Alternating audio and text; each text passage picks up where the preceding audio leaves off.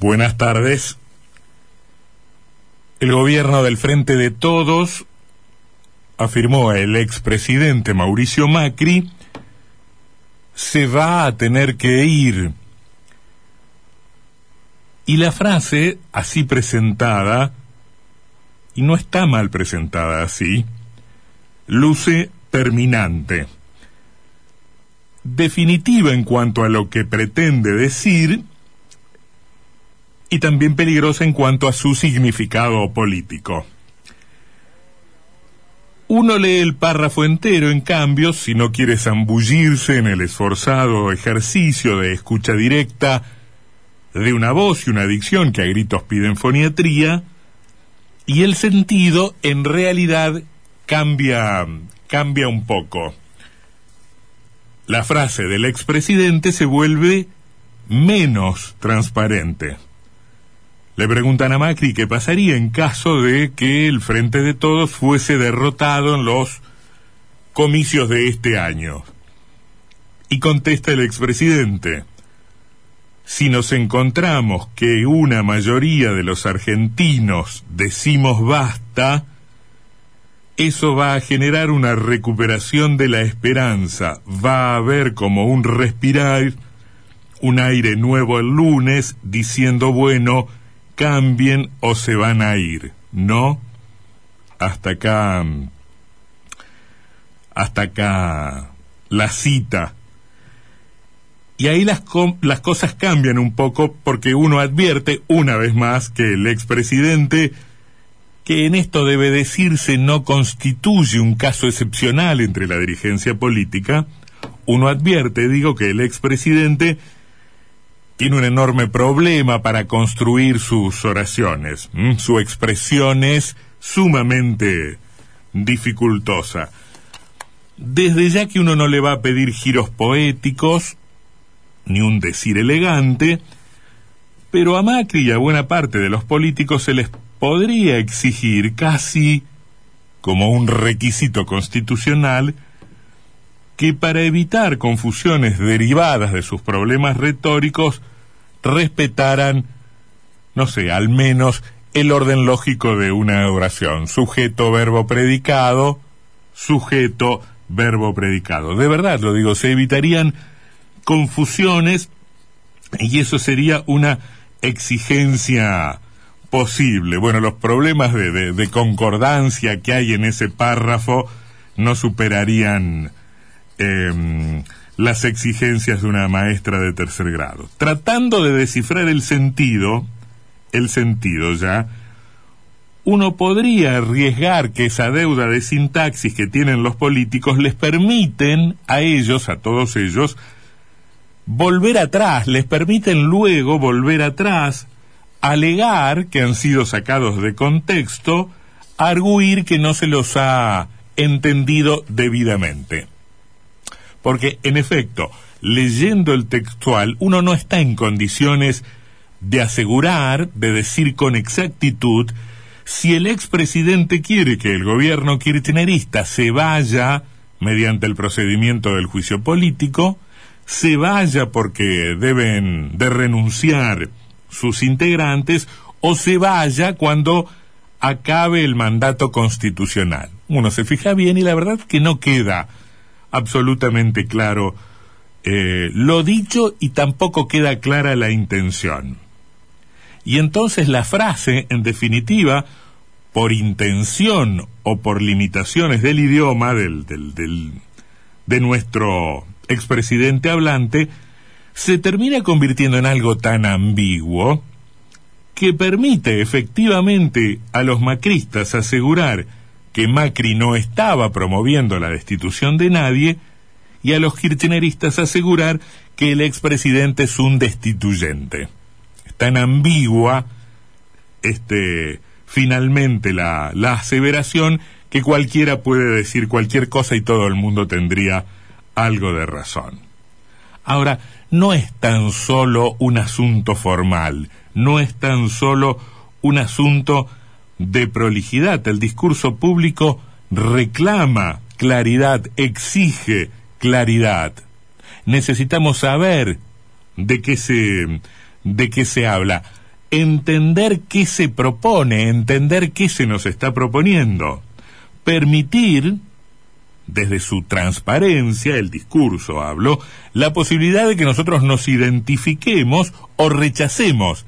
esas palabras que nos arrojan en general para, para seducirnos, para manipularnos, para eh, jugar con nuestra voluntad y con nuestra opinión, para seducirnos, para eh, persuadirnos, para convencernos de algo. En todo caso, lo de Macri, además de ser una ratificación de su pobreza idiomática, constituye en términos políticos algo así como una visita a un lugar absolutamente desaconsejable, a un lugar al que no conviene ir ni por casualidad, ni por equivocación. A propósito, hoy es 6 de septiembre y se cumplen 91 años, 91 años ya, del golpe de Estado que, que derrocó al presidente Hipólito Yrigoyen, 6 de septiembre de 1930, que, abrió, que abrió una seguidilla de interrupciones institucionales que estarían marcando prácticamente todo el siglo todo el siglo XIX. Al golpe de 1930 le sucedieron los golpes de 1943, de 1955, de 1962, de 1966 y de 1973. Todas ellas asonadas o intervenciones militares, por supuesto que en todos los casos con, con acompañamiento civil, que fueron durante mucho tiempo consideradas las causas del, del atraso argentino, como un, un país iba a andar bien, sobre todo en el plano económico, con esa inestabilidad institucional. Bueno, el tiempo nos enseñó que sin quitarles absolutamente nada, de su responsabilidad histórica, de la perversidad del sistema del golpe militar, la continuidad democrática que existe en la Argentina desde 1983 también nos ha permitido comprobar que sin duda hay otros factores que deben haber contribuido sin duda al constante desastre argentino, al eterno estancamiento nacional, efectivamente desde 1976 y recuperada la democracia en 1983, no hemos eh, tenido nuevamente golpes militares y sin embargo las cosas no terminan de andar bien. Pero hubo efectivamente un periodo de 50 años en el siglo pasado eh, donde, donde la Argentina se regía en esa lógica de gobierno civil destituido y, y dictadura militar de mayor o menor nivel de, de crueldad. No, Aún así, aún así, hablando en términos de la continuidad institucional que goza la Argentina desde 1983, debe decirse que fue justamente Macri, Macri justamente, el beneficiario de un cambio adicional que se, que se, que se verificó en la, en la política argentina, tanto como que fue él, Macri, el único de los tres presidentes no surgidos del PJ desde 1983 para acá, que tuvo efectivamente la ocasión de acabar su mandato. Macri gobernó hasta el último día de su periodo. No pudo Alfonsín, que renunció seis meses antes de que acabara su tiempo constitucional en medio de una enorme crisis económica y social. No pudo de la Rúa, que renunció cuando le quedaban aún dos años de, de mandato no por falta de interesados en echarlo antes de tiempo, no porque el remedio del helicóptero no tuviera importantes adeptos, Macri pudo, en efecto, terminar su mandato y se convirtió, insisto, en el primero de los no justicialistas que pudo hacerlo. Y en buena medida, em, al margen de lo que opinemos respecto del comportamiento en general del justicialismo en la oposición, en buena medida gracias al apoyo de un sector del justicialismo, lo que se conocía en aquel momento como el peronismo renovador o el peronismo este republicano, el peronismo no kirchnerista, que efectivamente fue un factor muy importante para la, la estabilidad institucional de Macri a lo largo de sus de sus de sus cuatro años, sobre todo podríamos decir en los en los dos primeros. Por tanto, la referencia de Macri a que sus rivales se van a tener que ir, ambigua y sugestiva al mismo tiempo, lucen desacertadas, muy poco felices, impropias de un ex presidente, ¿no? Uno piensa eh, en, en, la jerarquía histórica que muy cerquita de acá, en la República Oriental del Uruguay, adquieren quienes han sido presidentes. Eh, eh, jerarquía y convivencia expresada el día en que Mujica y Sanguinetti se retiraron del Senado, no hace tanto tiempo, con discursos de reconocimiento a sus rivales y que fueron en sí mismos una, una clase de, elección cívica, porque además se plantaban desde la jerarquía de expresidentes que podían, por tanto, ponerse un poco por encima de la chiquita, de la coyuntura, de la coyuntura más, más diaria.